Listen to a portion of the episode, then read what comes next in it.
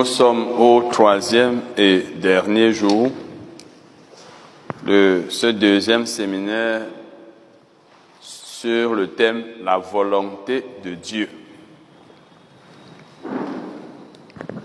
Nous allons donc continuer.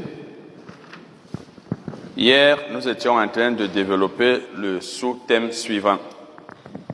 La connaissance, le discernement, la compréhension et l'acceptation de la volonté de Dieu. C'est ce que nous allons continuer de développer maintenant. La connaissance, le discernement, la compréhension et l'acceptation de la volonté de Dieu. Nous avons vu que nous devons connaître la volonté de Dieu, nous devons la discerner, nous devons la comprendre, et tout ça c'est écrit dans les versets, et nous devons l'accepter. C'est là où nous pourrons la faire. Parce que lorsque nous ne faisons pas la volonté de Dieu, c'est nous qui perdons. Et lorsque nous la faisons, nous sommes gagnants. Mais il faut que nous puissions d'abord la connaître et l'accepter. Il peut arriver que nous connaissions la volonté de Dieu, que nous ne la fassions pas, c'est nous qui perdons. Donc nous avons intérêt à chercher à connaître la volonté de Dieu. Nous allons lire Romains 2, versets 17 à 21. Romains 2, versets 17 à 21. C'est la suite de ce, de ce développement. Toi qui te donnes le nom de juif, parce que le juif faisait partie du peuple de Dieu. Ça veut dire que aujourd'hui nous pourrions dire, toi qui te donnes le nom d'enfant de Dieu, toi qui te donnes le nom de chrétien, qui te repose sur la loi, on pourrait dire, qui te repose sur la parole de Dieu. Parce que le chrétien est censé connaître la parole de Dieu. Qui te glorifie de Dieu. Qui connaît sa volonté. Toi, le chrétien qui connaît la volonté de Dieu. Et on connaît la volonté de Dieu dans sa parole. C'est la parole de Dieu qui nous fait connaître sa volonté. La parole écrite comme la parole orale. Tu veux connaître la parole de Dieu, va dans la Bible. En fait, je veux dire la, la volonté de Dieu. Va dans la Bible. C'est la parole de Dieu qui nous révèle sa volonté.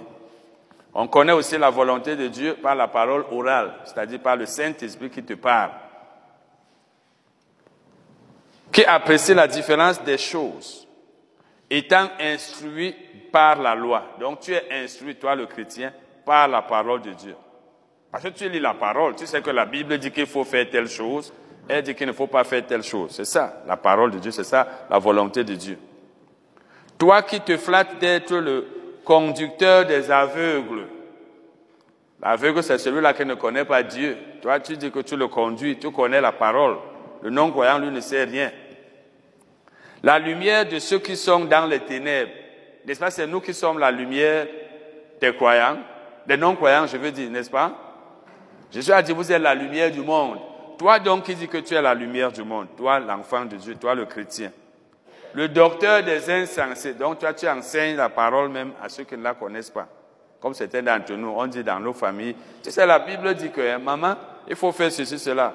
Euh, ma soeur, vraiment, la parole de Dieu dit, c'est pas ça? Le maître des ignorants. Parce que tu as dans la loi la règle de la science et de la vérité. Toi donc qui enseignes les autres, tu ne t'enseignes pas toi-même. Toi qui prêches de ne pas dérober, tu dérobes, etc. Donc toi le chrétien, qui sait que la Bible interdit de faire telle chose, tu sais que la Bible commande ou ordonne qu'on fasse telle chose, tu connais la parole, tu l'enseignes même aux gens, tu dis aux gens que la Bible dit ceci, cela, mais donc, en fait, tu connais la volonté de Dieu. Parce que la Bible dit ici, toi qui connais sa volonté, verset 18, mais toi-même, tu ne fais pas la volonté de Dieu. C'est ce que ça veut dire. Donc, l'enseignement ici, c'est que quand tu connais la volonté de Dieu, il faut la faire. Il ne suffit pas de dire, je suis chrétien, la Bible dit ceci. C'est bien de savoir cela, mais il faut faire cela. Il ne sert à rien d'enseigner la parole aux gens, mais toi-même, tu ne fais pas ce que la parole dit. Quand tu connais la parole, tu connais la volonté de Dieu, fais la volonté de Dieu. Quand la Bible dit ne fais pas telle chose, ne la fais pas. Amen. Donc il ne suffit pas de connaître la volonté de Dieu, il faut la faire. Il faut obéir. Romains, parce que beaucoup d'entre nous, on a la parole, on a le verset dans la tête, mais quand il faut mettre en pratique, on ne met pas. Et on ne gagne rien quand on ne met pas la parole en pratique, on perd plutôt. Romains 12, verset 2. Verset 2, Romains 12. Ne vous conformez pas au siècle présent. Ça veut dire l'époque dans laquelle nous vivons. Ne nous y conformons pas. Parce qu'à chaque époque, à chaque temps de la vie, les gens ont une façon de vivre, de penser. Nous sommes dans le temps, et surtout dans les derniers temps, où ceux qui nous entourent ont leur manière de penser. Ne te conforme pas à eux. Ne vis pas comme les hommes de ce monde. Ne vous conformez donc pas au siècle présent, mais soyez transformés, soyez changés, c'est ce que ça veut dire, par le renouvellement de l'intelligence, c'est-à-dire par le renouvellement de la pensée. Le mot grec traduit par, par intelligence, il veut dire penser. Ça veut dire, quand tu es chrétien, ne te conforme pas au siècle présent. Parce que les gens qui vivent autour de toi, à cette époque-ci, ont leur façon de vivre de pensée qui n'est pas celle de Dieu. Mais tu avais cette pensée-là avant, quand tu n'étais pas encore croyant. Maintenant que tu es croyant, sois transformé, sois changé par le renouvellement de tes pensées. Commence à avoir des pensées nouvelles.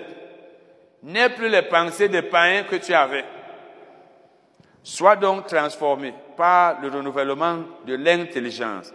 Et la Bible nous dit, afin que vous discerniez quelle est la volonté de Dieu, ce qui est bon, agréable et parfait. Lorsque la Bible dit afin que, ça veut dire elle te fait connaître le but, l'objectif, la finalité. Donc, change tes pensées. On peut remplacer ça par pour que, pour que tu discernes la volonté de Dieu. Ce qui est bon, agréable et parfait. Littéralement, ou dans d'autres versions, vous verrez, afin que vous discerniez la bonne, l'agréable et la parfaite volonté de Dieu. Parce qu'il y a la volonté parfaite de Dieu, ce que Dieu veut. Mais souvent, ce n'est pas ça que nous faisons. Dans toutes les situations de la vie, il y a ce qui est parfait. Et dans d'autres versions, vous verrez, là, en dehors de parfait, là, l'agréable ou alors la permissive, la volonté permissive de Dieu. Il y a des choses que Dieu permet, mais ce n'est pas sa volonté parfaite. Je vous donne un exemple. Tu peux décider d'épouser qui tu veux. Dieu te laisse. Mais Dieu avait un mari, une femme pour toi. Tu peux décider de devenir membre d'une assemblée. Dieu ne va pas t'empêcher de le faire. Mais c'est pas là où Dieu voulait. C'est pas sa volonté parfaite. Ce qui est parfait, quand quelque chose est parfait, on n'a rien à y ajouter, on n'a rien à améliorer. Ça veut dire que ça atteint le niveau le plus élevé. Quand quelque chose est parfait, ça veut dire que c'est au niveau le plus élevé. Maintenant, il y a des choses, il y a le plan B. Comme je parlais du mariage, Dieu veut que tu épouses telle personne. Toi, tu, épouses telle autre. Ça, c'est le plan B. Tu ne peux pas bénéficier de ce que Dieu t'a réservé. Dieu peut vouloir que tu travailles à telle entreprise, dans telle entreprise, que tu exerces tel travail. Toi, tu fais autre chose. Ce n'est pas la volonté parfaite de Dieu, mais il permet cela, donc il laisse. Dieu nous laisse faire tout ce qu'on veut. Je vous ai enseigné ici sur le chrétien et l'assemblée. Quand tu es chrétien, sache que Dieu a une assemblée où il veut que tu sois. Il veut que tu sois membre d'une assemblée. Mais tu peux décider d'être membre d'une autre assemblée. Il ne va pas t'arrêter. Tu peux même dire Dieu m'a dit, mais il ne t'a pas dit. Tu peux décider de quitter l'assemblée dont tu étais membre. Tu pars ailleurs pour une raison qui n'est pas celle de Dieu. Dieu ne va pas t'empêcher. Tu ne seras pas dans la volonté parfaite de Dieu. Et pour que tu sois dans la volonté parfaite de Dieu, il faut que tu la discernes. La Bible dit ici, change tes pensées pour que tu puisses discerner la volonté parfaite de Dieu.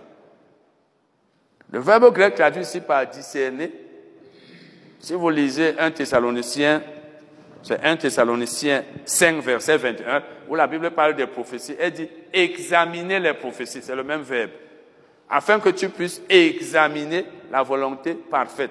Et il est aussi traduit par éprouver. Donc, il y a plusieurs situations dans notre vie, mais il y a une seule qui est parfaite. Je me rappelle, je disais ça à une sœur il y a des années quand j'étais en Europe, une sœur de Limbé. Elle voulait se marier.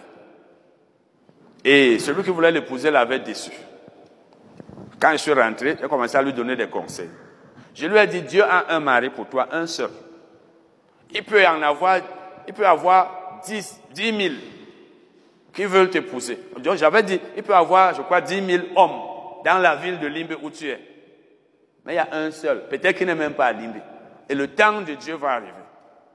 Il y a un seul mari pour chaque femme que Dieu a préparé. Un seul homme pour chaque femme. Mais plusieurs autres. Un peu comme quelqu'un a écrit un livre, Trois prétendants, un mari. Mais souvent, ce n'est pas tous les hommes-là qui viennent te demander le mariage. Souvent, plusieurs viennent. Et cette sœur, à un moment donné, après tous les conseils que je lui ai donnés, un temps, il y avait sept hommes qui voulaient l'épouser. Et elle m'a dit, j'étais en Allemagne. Parce que cette soeur avait été déçue par quelqu'un. Je me rappelle le jour où elle allait nous accompagner à l'aéroport. Le jour où je partais, j'étais avec ma femme, mes enfants. Elle était abattue, je ne savais pas pourquoi. C'est après qu'elle m'a expliqué quand j'étais rentré. Sept hommes voulaient l'épouser. Et quand je suis rentré, c'est là où il m'a dit, il y avait déjà neuf, avant même de se marier. Quand il m'a dit, il y avait sept, je lui ai dit, il faut prier. Voici comment le Saint-Esprit parle. Je lui ai dit, tant que le Saint-Esprit ne t'a pas dit, voilà ton mari, ne ne pousse, ne choisis personne, même s'il faut attendre six mois. Et Dieu a tout fait tel que l'homme a eu dans un rêve, et il a vu comment il l'épousait, alors qu'il ne s'était jamais vu. Il était à Bamenda. Il voit dans un rêve comment ils étaient en train de se marier. Et le lendemain, il se va en ville, il la rencontre. Alors que tous deux vivaient à Limbe, mais ne se connaissaient pas. Elle, je lui avais dit, voici comment le Saint-Esprit parle. Et je vous ai déjà donné son témoignage ici que quand elle a épousé son mari, elle a constaté que le mari aimait donner. Et c'est ce que je lui avais dit quand je lui donnais les conseils. Je lui ai dit, comme tu aimes donner aux gens, Dieu ne va pas te donner un mari chiche. elle s'est rendue compte que le mari aimait même donner plus que elle. Donc il y avait sept. Après c'était neuf. Neuf hommes qui veulent t'épouser. Et il était même possible que, son mari ne fût pas parmi les neuf. Donc, tel que je vois, comme apparemment c'est celui qui l'a épousé qui devait l'épouser, ça c'était la volonté parfaite.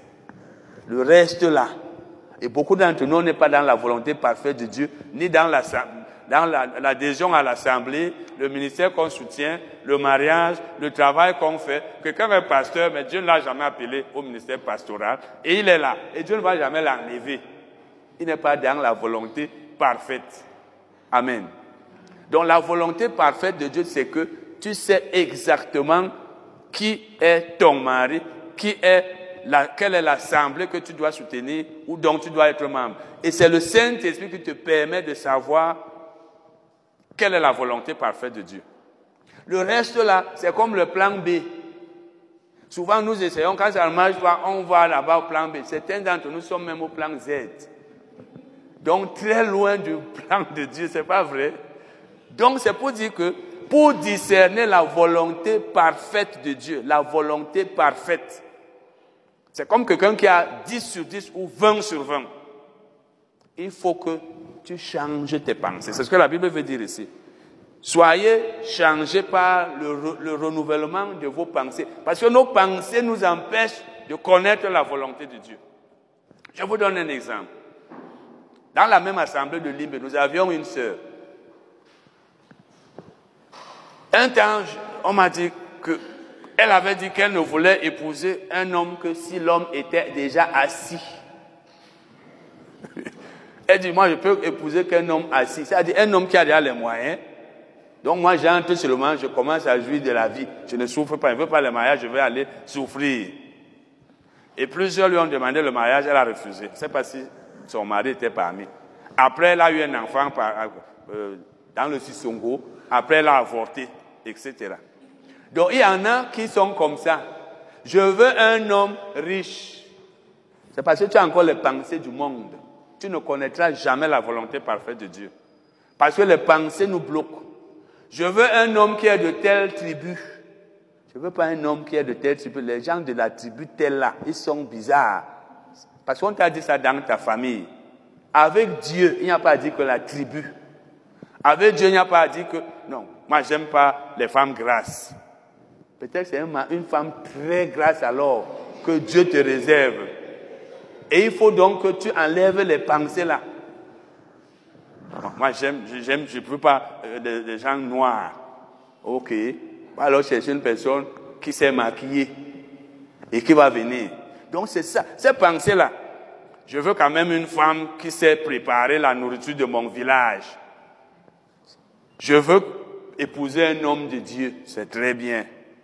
Donc, ce sont ces choses-là. Quand tu es conduit par tes pensées, tu ne peux plus être conduit par le Saint-Esprit. Tu vas faire ce que tu penses. Et à la fin, tu ne seras pas dans la volonté parfaite de Dieu. Et la Bible dit donc aussi que pour que tu puisses discerner la parfaite, l'agréable et la permissive volonté de Dieu, en fait toute la volonté de Dieu, il faut que tu changes tes pensées. Quand tu es conduit par les pensées, ça c'est l'âme.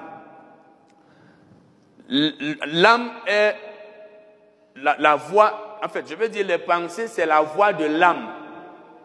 Les pensées, c'est la voix de l'âme. Mais la, la voix du Saint-Esprit, c'est dans le cœur. C'est dans le cœur que tu entends la voix du Saint-Esprit qui te dit, fais telle chose.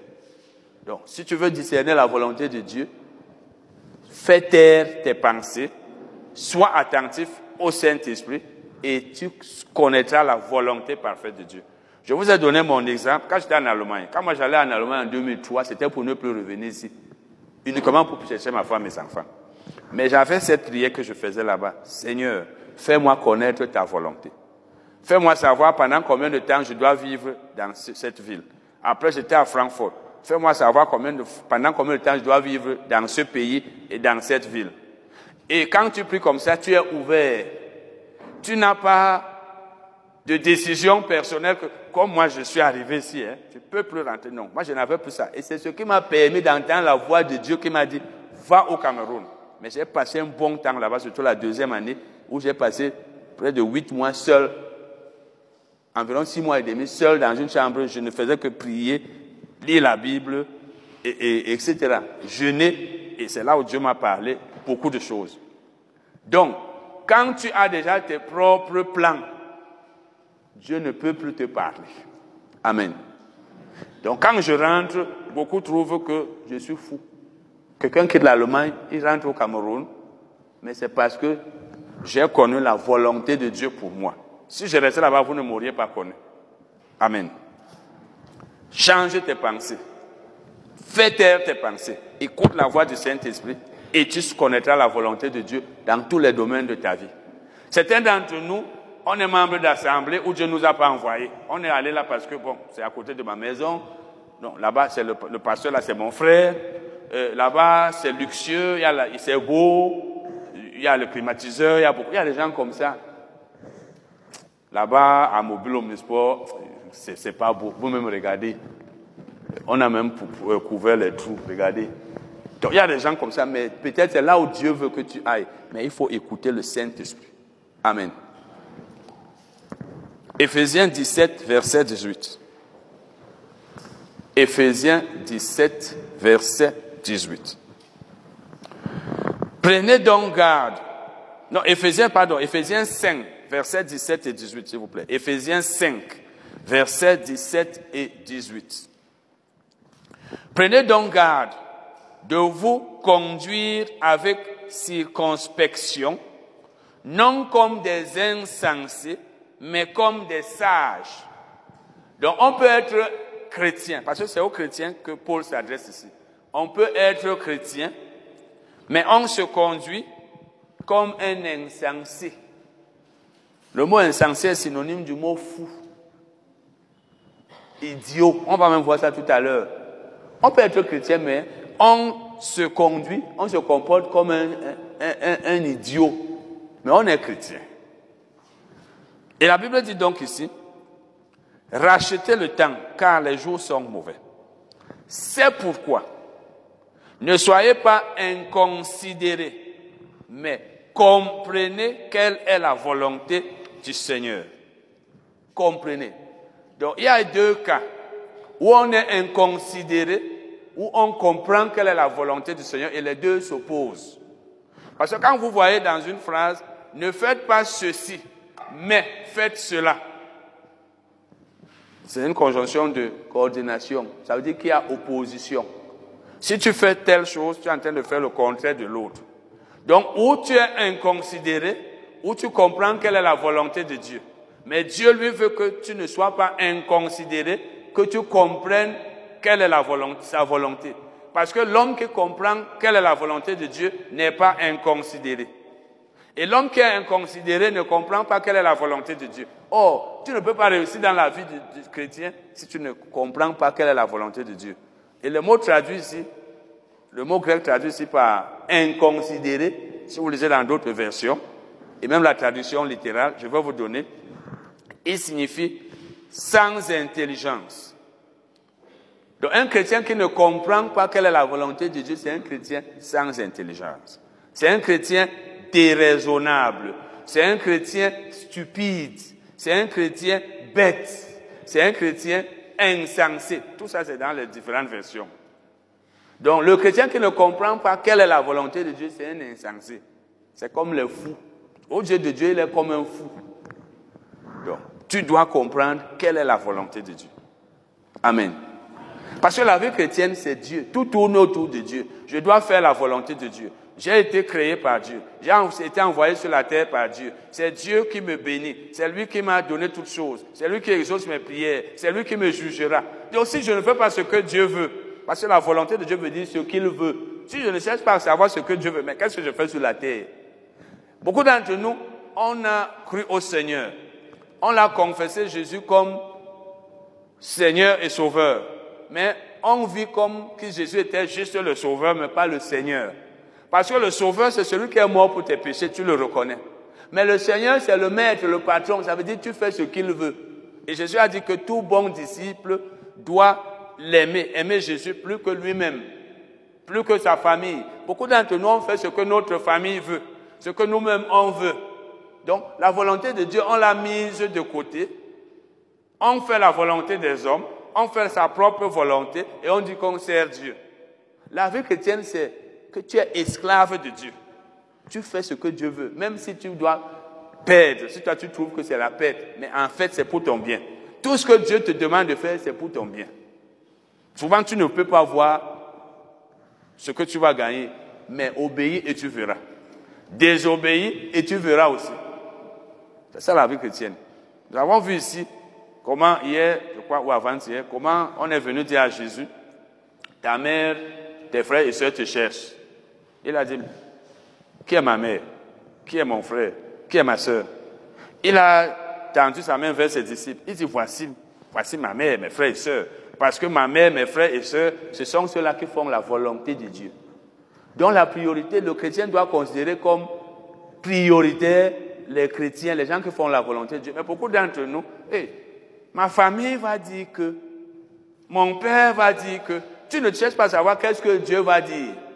Beaucoup d'entre nous, quand on a même des problèmes, peut-être dans nos foyers, on va vers la famille des non-croyants qui vont donner des conseils contraires à la parole de Dieu. Donc un chrétien doit savoir que les vrais gens aux yeux de Dieu, ce sont ceux qui font sa volonté. Si tu es ma mère, tu es mon frère, tu es ma soeur, tu ne fais pas la volonté de Dieu, donc tu ne sers pas Dieu. Je ne te hais pas, mais je ne t'écoute pas par rapport au frère en Christ qui va me donner des conseils bibliques. Amen. Nous allons lire, lisons maintenant Colossiens 1, verset 9. Colossiens 1, verset 9.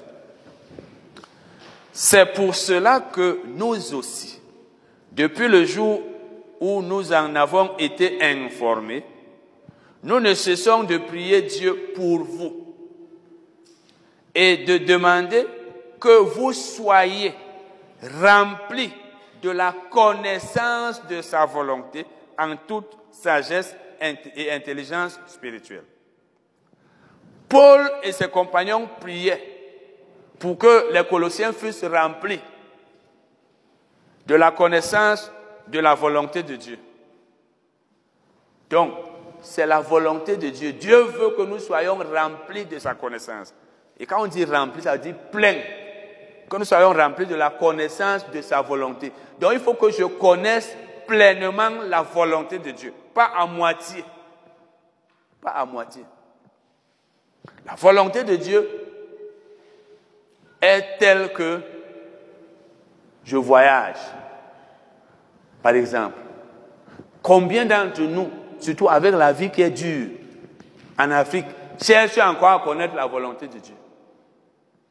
Je vous ai souvent dit, à supposer que vous soyez ici peut-être une trentaine ou quarantaine, on apporte là maintenant 40 visas avec les billets d'avion, par exemple. États-Unis, Canada, on vous donne. Hmm. Dieu seul sait combien vont dire, il faut d'abord que je m'assure que c'est la volonté de Dieu, que je voyage. Dieu seul, seul sait combien vont dire, moi je sais que Dieu m'avait déjà dit que je dois être au Cameroun. Laissez passer avec. Tout ce que je dis là, hein, on va jeter ça. On va dire, ça c'est pour Titi.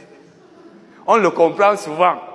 Mais l'autre là, on ne cherche plus à connaître la volonté de Dieu. C'est pas ça. Nous savons tous comment. Or, parce que nous avons, je comprends que la, vie est dure. Mais Israël était dans le désert et il avait le nécessaire. Parce que de nos jours, si tu ne cherches pas à être riche, à sortir du pays, tu es fou. Je peux souvent dire, moi je suis, je pense, le premier fou au Cameroun. Parce que tu quittes Francfort. Depuis 2005, ça fait 19 ans. Je serai là-bas depuis 21 ans. Je suis fou. Je vous ai dit, mon ex-belle même avait dit un jour au téléphone il y a 7 ans, tu as refusé de rester en Allemagne. Tu as refusé le travail salarié. Tu es venu ici. Tu es maudit. Tu es maudit, imbécile, salopard.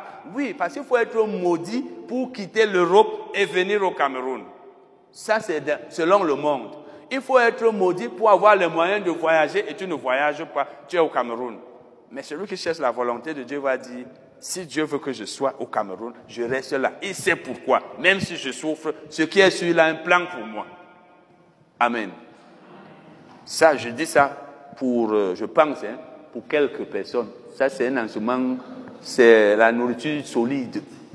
Ça, c'est pas pour tout le monde. Parce que je, nous connais.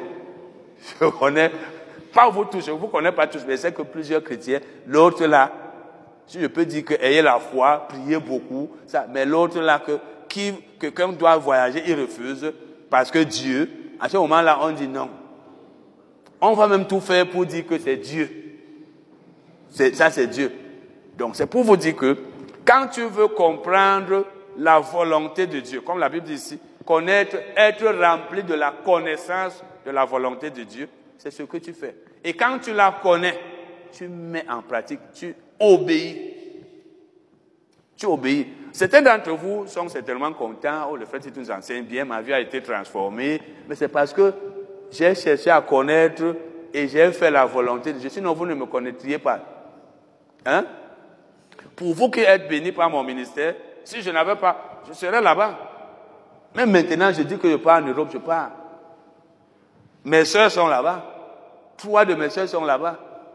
La troisième après moi est là-bas depuis 24 ans. Elle était ici il y a deux ans. La deuxième après moi, elle est là-bas depuis, je crois, 12 ans. Tous ses enfants sont là-bas parce que son mari avait divorcé. Elle était ici, elle a parlé ici. La cinquième après moi est là-bas. Et je suis comme leur père. Et la deuxième après moi m'avait dit il y a quelques années, ce jour tu veux, tu viens, juste pour aller visiter. Je fais peut-être même deux mois, je rentre. Je vais faire quoi là-bas?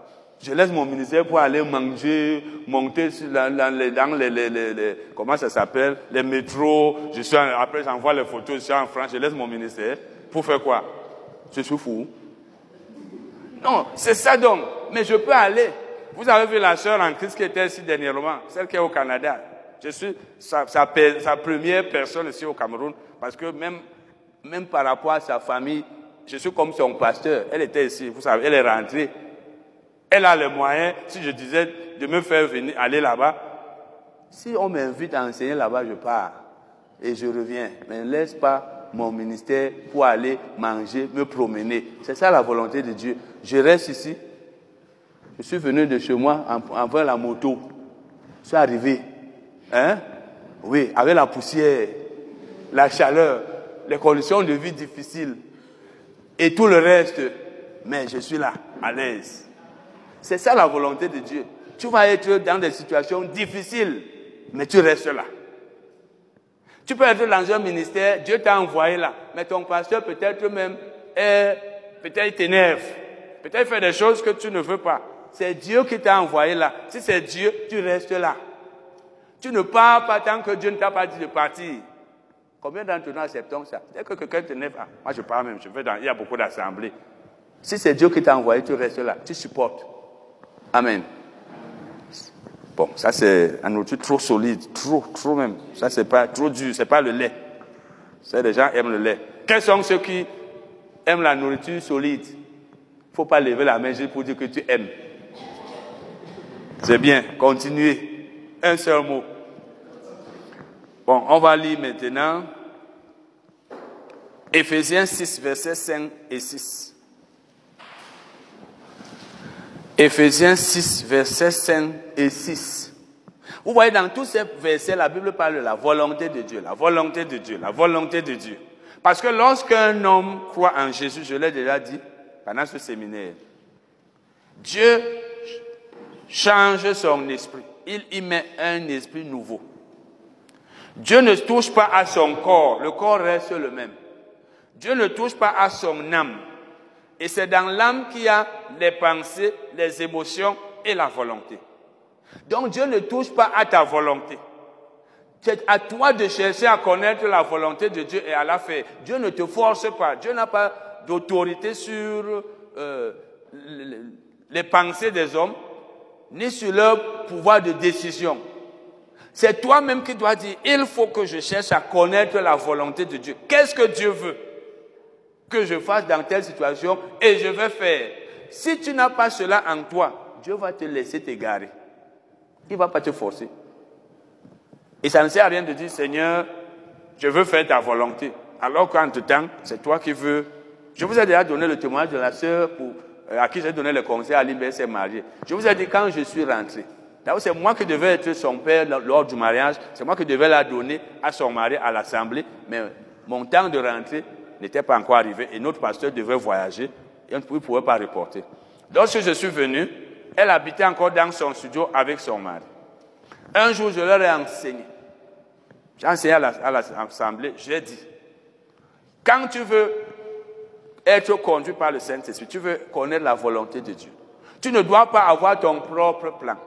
Et je leur ai dit, par exemple, si tu, dois te comporter comme ceci, tu as un chemin à droite, tu as un chemin à gauche. Lorsque tu demandes à Dieu, dois-je aller à droite ou à gauche? Il ne faut pas que pendant que tu demandes, dans ton cœur, tu dis, moi je veux aller à droite. Là, c'est que tu tentes Dieu. Et j'ai parlé du loyer. Si tu veux habiter quelque part, il ne faut pas dire que moi je veux habiter dans tel quartier. Demande à Dieu que c'est lui qui te dise. Quelques jours après, elle me dit, frère Titi, ton enseignement là vraiment m'a aidé.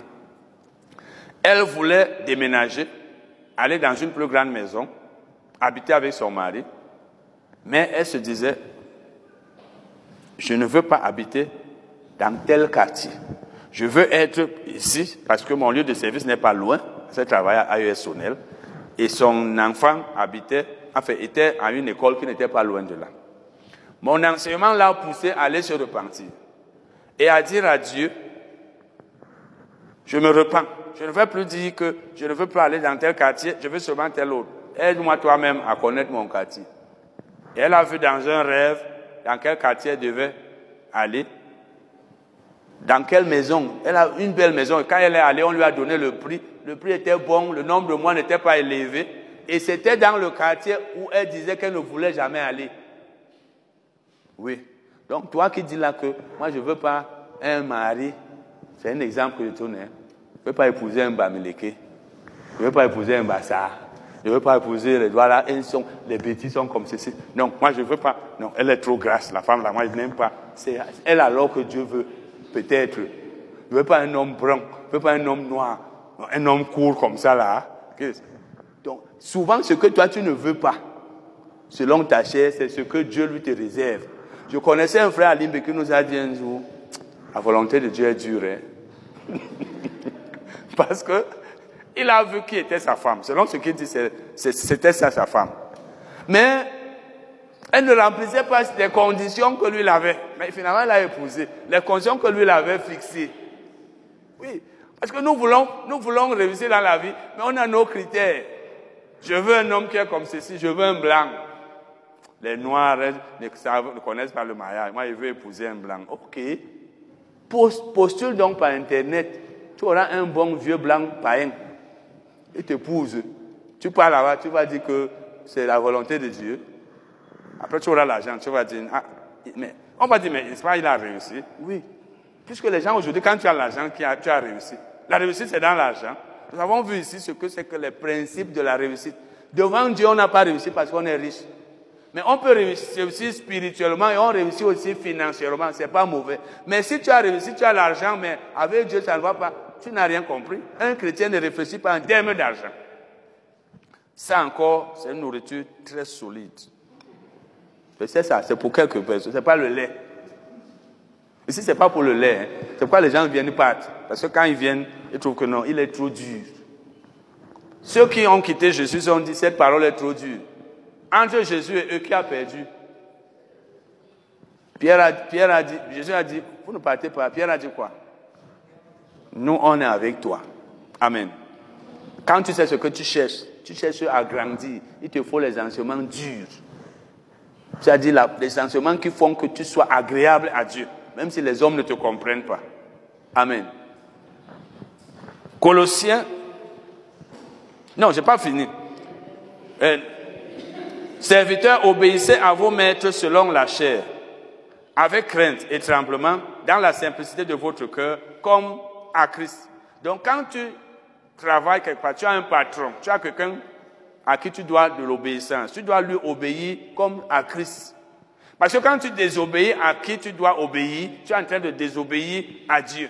C'est pourquoi la Bible dit que quand tu es rebelle, quand tu n'es pas soumis aux autorités, quelles qu'elles soient, tu es insoumis à Dieu. Parce que c'est Dieu qui a mis au-dessus de toi, soit ton mari, à qui tu dois obéir, ça ne veut pas dire que tu dois maltraiter ta femme. Soit ton patron, soit les autorités du pays, soit ton dirigeant spirituel, soit tes parents. Si tu désobéis à l'une de ces personnes, tu es en train de désobéir à Dieu. Et si tu leur obéis, tu es en train d'obéir à Christ. Et tu dois leur obéir comme si c'était Christ qui était là. Et la Bible dit non pas seulement sous leurs yeux. L'obéissance n'est pas seulement quand celui à qui tu dois obéir est là. Même s'il n'est pas là, tu dois faire ce qu'il t'a demandé de faire. Quand tu es employé, tu ne dois pas être celui-là qui attend que le patron parte pour que tu rentres avant l'heure. Là, c'est la désobéissance. Tu ne dois pas être la femme qui attend que le mari ne soit pas là pour qu'elle fasse les choses qu'elle ne doit pas faire, etc. Ou bien l'enfant. La vraie obéissance, c'est que, que la personne à qui tu obéis soit là ou pas, tu fais ce qu'elle t'a demandé. Et c'est aussi ça la fidélité. Un homme fidèle n'a pas besoin d'être contrôlé. Quand tu travailles quelque part, ton patron n'est pas là, tu fais bien ton travail.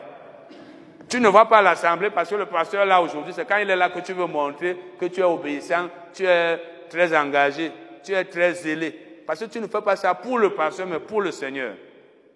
Donc la Bible dit ici, pas seulement non pas seulement sous leurs yeux, ça veut dire, mais pas seulement quand ils sont là.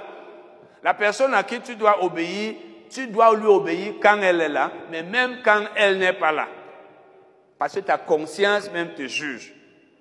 Ça veut dire que quand tu es une personne qui met ça en pratique, quand tu conduis par exemple ta voiture, et tu sais que l'État interdit de violer le code de la route,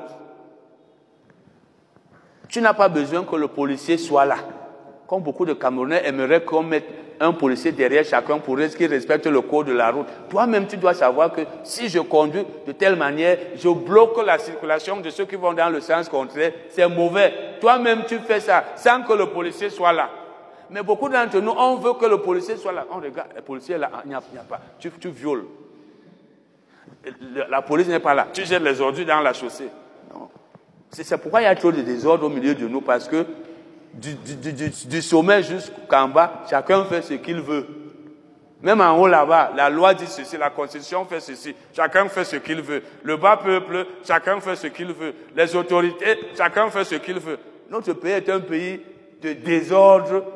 Ça dit que si Dieu n'avait pas envoyé Jésus, il devrait détruire le Cameroun. Ah oui, il y a trop de désordre dans notre pays. Juste à partir du haut, les autorités ne respectent pas la loi. La Constitution dit ceci. On ne fait pas. La loi dit ceci. L'État dit ceci. La mairie dit ceci. Le peuple, chacun fait. Vous voyez dans mon quartier, les gens jettent les ordures dans les récoltes, c'est plein. Mais Isaac en passe quand même un peu régulièrement. Chacun fait ce qui lui semble bon. Personne ne veut, en fait, beaucoup ne veulent pas comprendre que non. Telle chose que je fais n'est pas bonne l'État ne va pas venir courir derrière moi pour contrôler ce que je fais. Moi-même, je dois faire ce qui est normal. C'est comme ça dans l'obéissance. Parce que quand tu obéis par crainte, ce n'est pas la bonne obéissance. La bonne obéissance, c'est par motif de conscience. Que toi-même, tu sais que telle chose, si je la fais, c'est mauvais. Si mon mari a dit qu'il ne doit pas faire ceci, ou bien dit ceci aux enfants, il ne faut pas quand il n'est pas là. Ah, votre père est là? Non, il n'est pas là. Ok. Tu commences à faire les choses que ton mari a interdit de faire dans la maison. Il ne saura pas. Quand le patron n'est pas là, tu prends le téléphone, tu appelles. Tu dis, ah, il ne saura pas. En tout cas, il va payer. C'est pas ça, les employés là. Ah, tu voles. Mais quand il est là, tu fais le sérieux. Et il pense que tu es très obéissant. C'est pratique. Amen. Bon, donc, pas non, pas seulement sous leurs yeux, comme pour plaire aux hommes. Voilà. Un chrétien ne fait pas juste pour plaire, parce que quand tu fais quelque chose pour plaire aux hommes, tu vas bien faire quand ils sont là.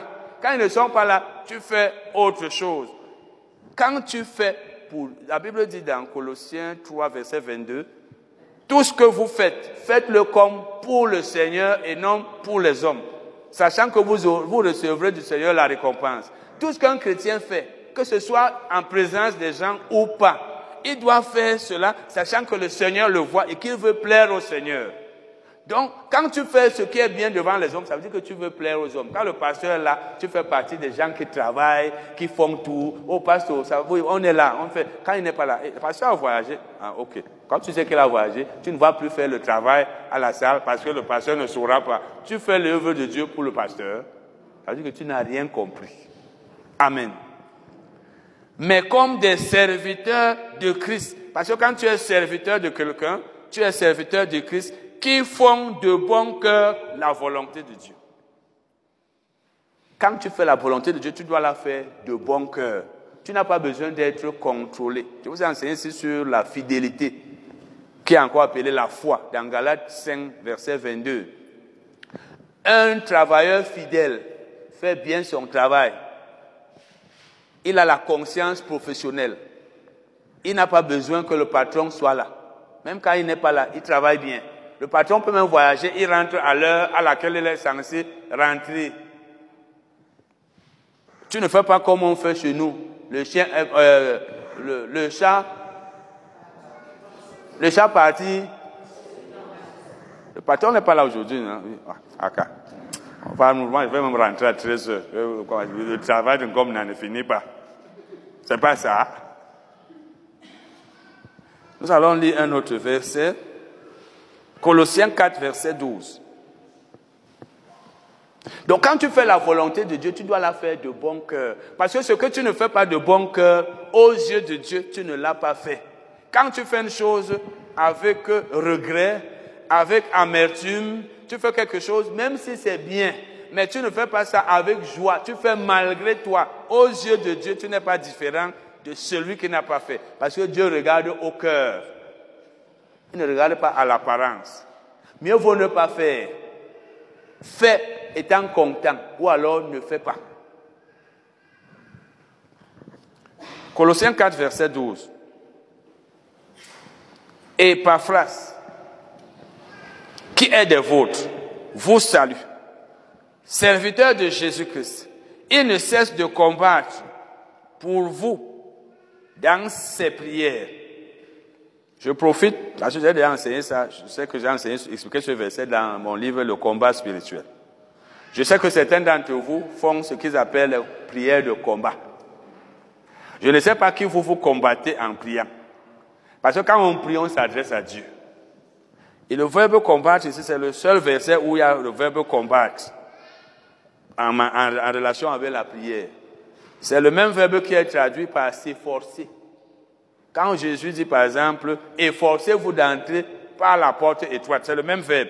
Donc quand la Bible dit qu'il combat dans ses prières, elle dit il s'efforce. Ce n'est pas qu'il combat comme vous combattez là au nom de Jésus. Je détruis, je casse. Je, vous dit que vous faites les prières de combat. Amen.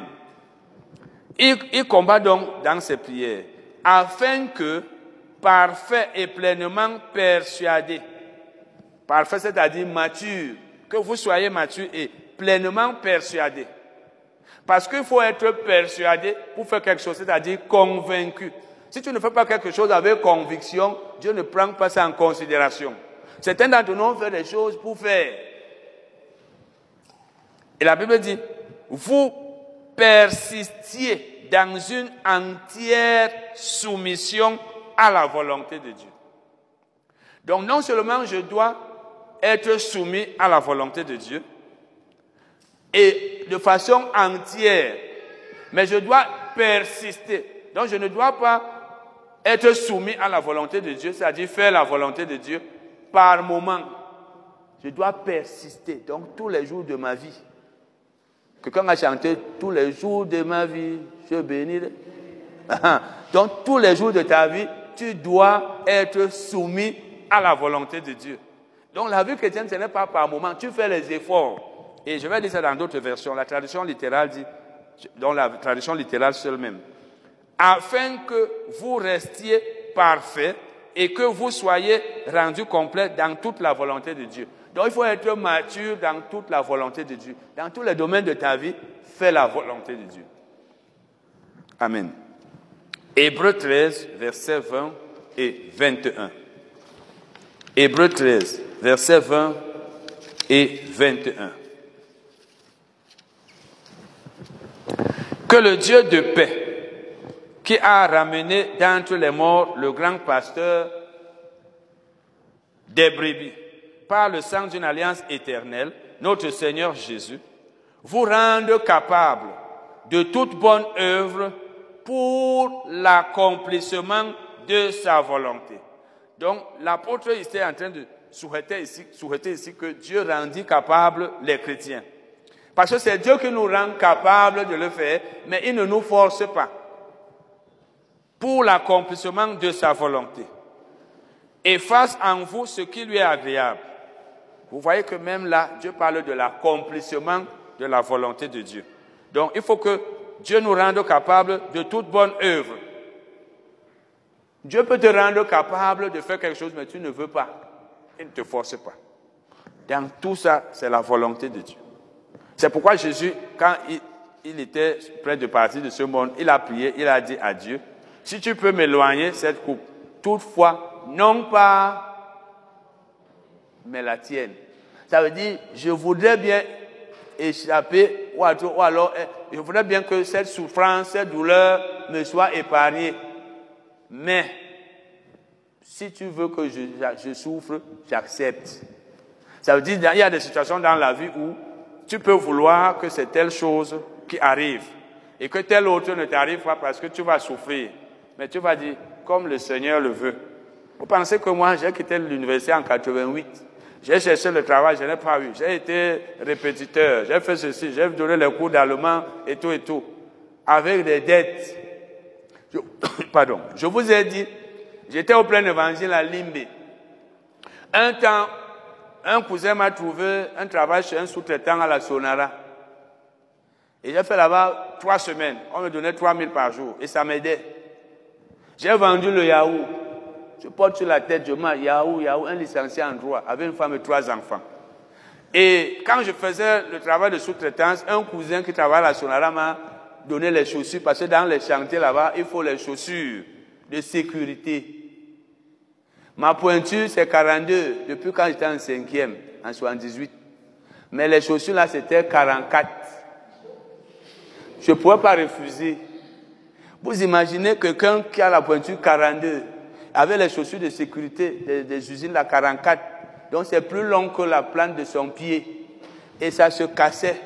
Quand, je pas, tu vois comment c'est cassé. Donc mes orteils s'arrêtent quelque part. Et, et je ne sais pas où à quoi, ou à quoi, je ne sais même pas. Et c'est avec ça que je venais là sur l'hôtel, comme j'étais parmi les gens qui arrangeaient les appareils de musique.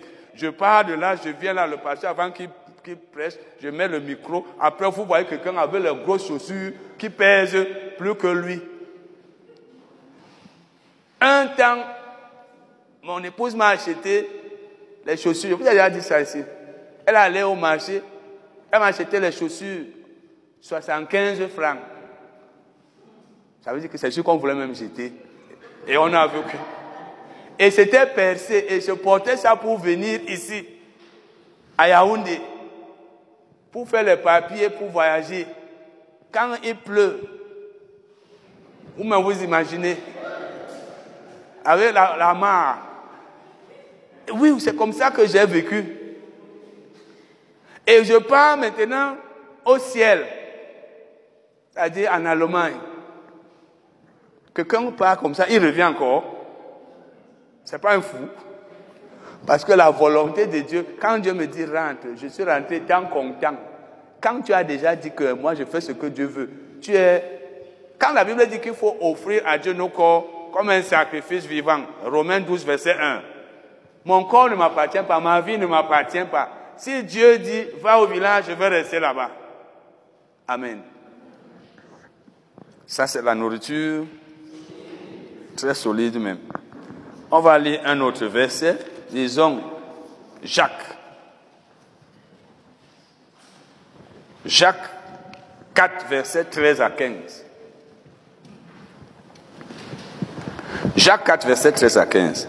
À vous maintenant, qui dites, aujourd'hui ou demain, nous irons dans telle ville, nous y passerons une année nous trafiquerons et nous gagnerons. Vous qui ne savez pas ce qui arrivera demain. Car qu'est-ce que votre vie? Vous êtes une vapeur qui paraît pour un peu de temps et qui ensuite disparaît. Vous devriez dire au contraire, si Dieu le veut.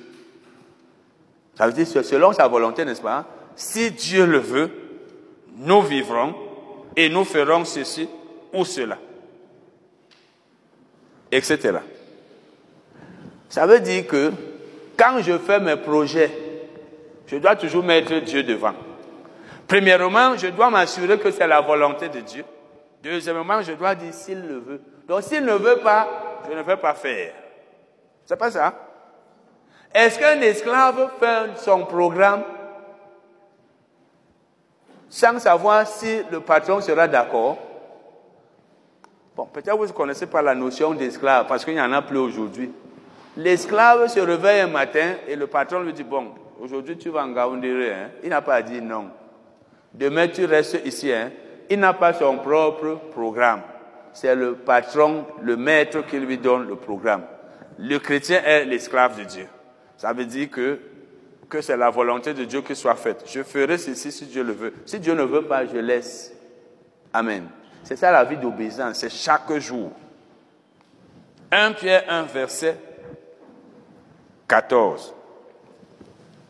1 Pierre 1, verset 14. Comme des enfants obéissants, ne vous conformez pas aux convoitises que vous aviez autrefois, quand vous étiez dans l'ignorance. La Bible s'adresse ici aux chrétiens pour dire que quand vous étiez dans l'ignorance, quand vous n'étiez pas chrétien, quand vous étiez dans le monde, vous étiez du monde, vous vous conformiez aux convoitises, mais maintenant que vous avez cru, ne vous conformez plus à ces convoitises, sinon vous êtes désobéissant. Ça veut dire la volonté de Dieu est que vous ne vous conformiez plus à ces convoitises-là. Donc quand tu crois au Seigneur Jésus, tu cesses de te conformer aux convoitises de la chair. On a vu ça ici pendant le séminaire. Tu commences à faire la volonté de Dieu.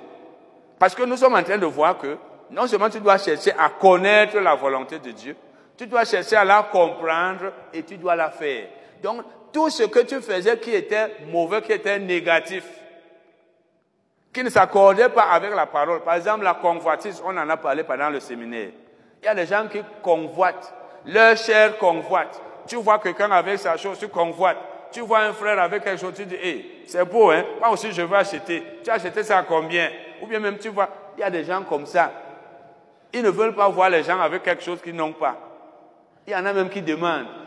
Ton sac là est beau, hein, sœur. Tu peux me donner ça hein? Insensé. Elle a acheté ça pour toi. Il y a des gens comme ça. Vous savez ça, non? C'est la convoitise. Tu as ton argent, tu as tes choses, toi tu utilises, tu veux pour l'autre. C'est ton père. Même si c'est ton père, c'est lui qui doit te donner, c'est pas ça. Quand on est dans une personne qui convoite, on veut avoir les choses. Tu vois quelqu'un avec une chose, c'est beau, hein, je veux s'acheter. Tu as acheté ça à combien? Ça, c'est les, pratiques des non-croyants. Donc, quand tu crois au Seigneur Jésus, tout ce qui est négatif, qui ne s'accorde pas avec la parole, tu mets ça de côté. Parce que tu connais déjà la volonté de Dieu. La volonté de Dieu est que tu abandonnes ces choses. Tu les abandonnes donc. Amen. 1 Pierre 4, versets 1 et 2. 1 Pierre 4, versets 1 et 2. Ainsi donc, Christ ayant souffert dans la chair, vous aussi, armez-vous de la même pensée. Donc, sachez que vous allez aussi souffrir dans la chair quand vous êtes chrétien. Et nous avons vu ici que quand on est enfant de Dieu, on doit supporter certaines souffrances. On a vu ça hier. Il y a des souffrances qu'on doit supporter. En les supportant, on est en train de faire la volonté de Dieu. Parce que Dieu a prévu qu'on va passer par ça. Il y a des épreuves de la vie qu'on doit traverser. Et Dieu sait qu'on va les traverser avant d'arriver là où il veut. On ne doit pas fuir la souffrance qui est dans le plan de Dieu. La Bible dit donc, car celui qui a souffert dans la chair en a fini avec le péché, afin de vivre. Donc vous les chrétiens, vous devez vivre non plus selon les convoitises des hommes. Quand la Bible dit non plus, ça veut dire que lorsque vous n'étiez pas croyant, vous viviez selon les convoitises des hommes. Maintenant que vous avez cru, ne vivez plus comme ça, mais vivez selon la volonté de Dieu pendant le temps qui lui reste à vivre dans la chair. Donc la volonté de Dieu est que nous ne vivions plus selon les convoitises des hommes. Il faut donc que nous ne vivions plus comme ça, parce que si nous le faisons, ça ce n'est pas la volonté de Dieu. Donc nous ne devons pas convoiter. vous voyez, dans tout ça, la Bible nous montre quelle est la volonté de Dieu. Donc c'est à toi-même de t'examiner, de voir que dans tel domaine, je ne suis pas en train de faire la volonté de Dieu. La Bible m'interdit de faire telle chose, mais c'est ce que moi j'étais en train de faire, il faut que j'abandonne. Telle chose, je la faisais quand je n'étais pas croyant. Maintenant que j'ai cru au Seigneur Jésus, il faut que je laisse cela. C'est ça la vie chrétienne. Jean-Baptiste a dit, produisez du fruit digne de repentance. Quand tu t'es repenti, tu as cru au Seigneur Jésus, on doit voir cela par les actes que tu poses. Tu ne fais plus certaines choses. Tu es en train de vivre donc selon la volonté de Dieu. Nous allons lire 1 Jean 2, versets 15 à 17. 1 Jean 2, versets 15 à 17. N'aimez point le monde, ni les choses qui sont dans le monde. Si quelqu'un aime le monde, L'amour du Père n'est point en lui. Par exemple, l'argent est une chose qui est dans le monde. Si tu, tu aimes l'argent, tu n'aimes plus Dieu. Jésus l'a dit. Ou tu aimes l'argent, ou tu aimes Dieu. Si tu aimes l'argent, tu ne vas plus servir Dieu. Car tout ce qui est dans le monde, premièrement, la convoitise de la chair. Ta chair convoite. Tu vois une chose, tu veux. Tu passes devant les magasins en ville. Ça, c'est bien. Il faut que j'achète ça. Tu vois l'autre. Ouais, il me faut ça. Tu vois une belle voiture. Ma voiture, il faut que je la change. Je veux déjà acheter l'autre. C'est comme ça que certaines personnes sont. Chaque chose qu'elles voient, elles veulent, elles veulent ça. Et surtout aussi, souvent parce que leurs amis, parce que même dans l'église, il y a des gens qui pensent que si mon ami est à tel niveau, il faut que je sois comme lui, que je force. On ne force pas la vie. Tu peux être mon ami. Toi, tu as une voiture. Moi, je marche à pied. Il y a quel problème? On n'est pas en compétition sur la terre. Amen. L'amour du Père n'est point en lui. Car tout ce qui est dans le monde, la convoitise de la chair, la convoitise des yeux. À l'autre version, ça veut dire que tu, veux avoir tout ce que tu vois. Quand tu vois, tu veux ça. Tu vois l'autre, tu veux. Et telle personne ne dorme pas. Parce qu'elle réfléchit, ouais, les chaussures que j'ai vues là, il me faut ça. Et c'est pourquoi si tu es femme, ton mari ne va pas respirer, surtout si c'est lui qui t'achète les choses. Oh chérie, il me faut telle chose, hein. Eh, mon mari, il faut ceci. Alors que tu en as déjà beaucoup. Femme mariée, ne dérangez pas vos maris. Ce n'est pas dire qu'il ne faut pas qu'il vous donne. Mais il y a des choses, quand tu as déjà le nécessaire, si tu convoites, achète de toi-même. Un homme, vous avez compris? Si ta femme convoite, tu lui dis que tu es chrétien, non? Utilise ta foi. Hein? La foi dans le mariage, c'est que hein, je prends ce qu'on me donne. Je n'ai pas dit. Il ne faut pas aller dire là que le, le frère Titi a rendu mon mari. Ce n'est pas moi ce que j'ai dit. Mais si ton mari dit qu'il n'a pas le moyen pour faire quelque chose, et toi tu tiens à avoir ça, tu n'es pas chrétienne, vous ne servez pas Dieu, vous deux, utilise ta foi. Dieu te donne. Mais n'impose pas tes besoins à une personne qui n'a pas les moyens. Donc, c'est pour dire que si tu convoites, convoite et cherche à avoir toi-même. Amen. En fait, c'est pour dire qu'il ne faut pas convoiter. La Bible dit que l'orgueil de la vie, tout ça vient du monde. Et le monde passe. Donc, nous devons éviter l'amour du monde et des choses qui sont dans le monde. Parce que si nous aimons le monde et les choses qui sont dans le monde, nous ne faisons pas la volonté de Dieu. Si tu aimais les choses qui sont dans le monde, cesse de les aimer. Amen. Nous allons nous arrêter là.